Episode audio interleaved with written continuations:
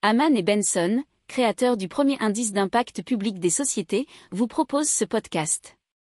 Haman Benson. Le journal des stratèges. Boris Kalt.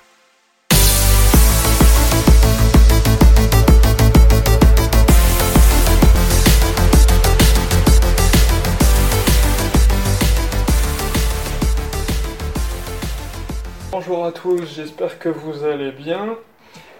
Bienvenue dans le journal des stratèges numéro 9 de ce lundi 30 novembre. Au sommaire de l'économie, 3900 salariés de la Compagnie des Alpes sont au chômage partiel. La réouverture des commerces et le bilan de ce week-end. L'European Payment Initiative à la conquête de l'Europe. Et dans l'immobilier, les intentions d'achat des primo-accédants s'effondrent. Dans la partie développement durable et impact, les Suisses disent non à des multinationales plus responsables. Allez, c'est parti, on commence tout de suite dans l'économie avec 3900 salariés de la Compagnie des Alpes au chômage partiel et ceci du fait de la fermeture des remontées mécaniques et des parcs de loisirs pendant les vacances de Noël. Alors il y en aura 2500 personnes qui seront au chômage partiel, principalement des saisonniers, en raison de la fermeture des remontées mécaniques dans les stations de ski, mais également la prolongation de la fermeture des parcs de loisirs, comme le parc Astérix ou le futuroscope géré par la Compagnie des Alpes amènera un chômage partiel supplémentaire de près de 1400 personnes.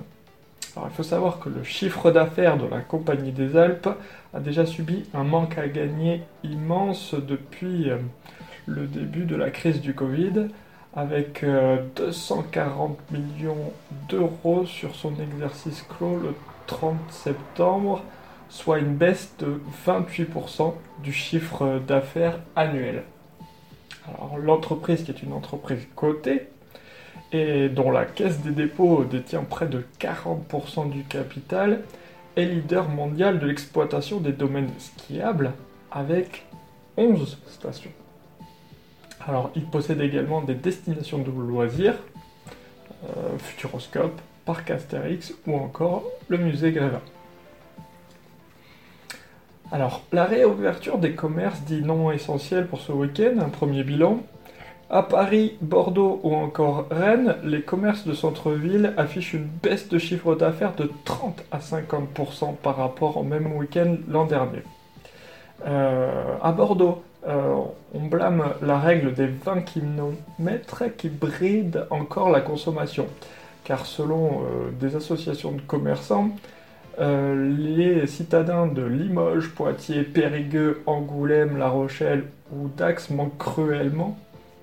Et ça représente environ 50% des clients de la ville de Bordeaux. Alors, bien sûr, certains secteurs s'en sont bien sortis pendant ce week-end, et notamment le secteur du jouet. Par exemple, chez Jouet Club, on constate plus 10% par rapport au même week-end l'an dernier en termes de chiffre d'affaires. Alors, euh, même si c'est un début encourageant pour la plupart des commerçants, euh, les commerçants anticipent déjà la suite puisqu'ils demandent au gouvernement un report de deux semaines des soldes d'hiver du 6 au 20 janvier. On passe à l'European Payment Initiative. Il s'agit du futur réseau européen de paiement par carte bancaire.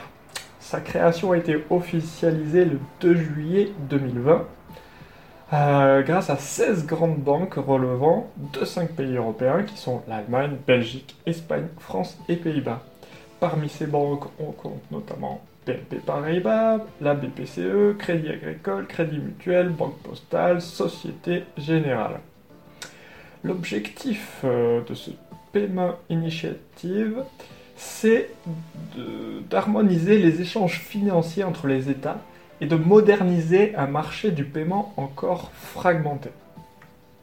Alors, elle vise a, substitué aux systèmes nationaux de paiement par carte en ligne et par téléphone mobile une carte et un portefeuille numérique unifié pouvant être utilisé dans toute l'Europe. Et donc euh, on comprend assez vite que ce qui pourra faciliter cet objectif, c'est une monnaie numérique commune à l'Union européenne. Alors, il y a plusieurs autres objectifs, notamment instaurer une autonomie vis-à-vis des acteurs américains déjà en place, comme Visa et Mastercard. Et on parle d'autonomie et non d'une concurrence, puisque c'est effectivement essentiellement pour régir et fonctionner dans le marché européen. L'entrée en phase opérationnelle est quant à elle annoncée pour mi-2022. Dans l'immobilier, les intentions d'achat des primo-accédants qui s'effondrent. Pour la première fois depuis le début de la crise sanitaire, les intentions d'achat s'effondrent chez les 25-34 ans, selon le paramètre trimestriel BVA pour Dreamkey. Les projets d'achat d'un appartement ou d'une maison euh, s'effondrent de 6 points, ce qui n'est pas rien puisqu'on avait 36% des jeunes qui souhaitaient acheter dès cet été, et maintenant plus que 30%. Ce sont aussi les primo-accédants qui renoncent à acheter avec une baisse de 7 points par rapport au mois de février. Allez, on passe tout de suite à la section développement durable et impact, et les Suisses qui disent non à des multinationales plus responsables.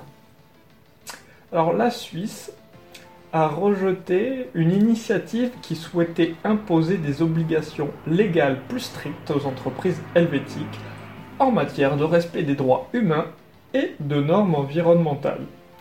Euh, l'initiative qui était appelée multinationale responsable a été rejetée par au moins 14 des 26 cantons suisses, mais approuvée à une courte majorité des voix, 50,7%. Or, pour être adopté et approuvé, un texte doit à la fois avoir la majorité des votants, mais aussi une majorité de nombre de cantons. Alors, malgré son, refus et donc son retrait, ce texte euh, prévoyait des obligations aux entreprises suisses de s'assurer du respect des droits de l'homme et de l'environnement dans leurs activités à l'étranger, mais également dans celle de leurs fournisseurs ou de leurs partenaires commerciaux. Et ce texte aurait également permis de forcer les entreprises à répondre d'éventuellement comment devant les tribunaux en Suisse. Voilà, c'est tout pour aujourd'hui. Je vous souhaite une très bonne journée et je vous dis à demain. Ciao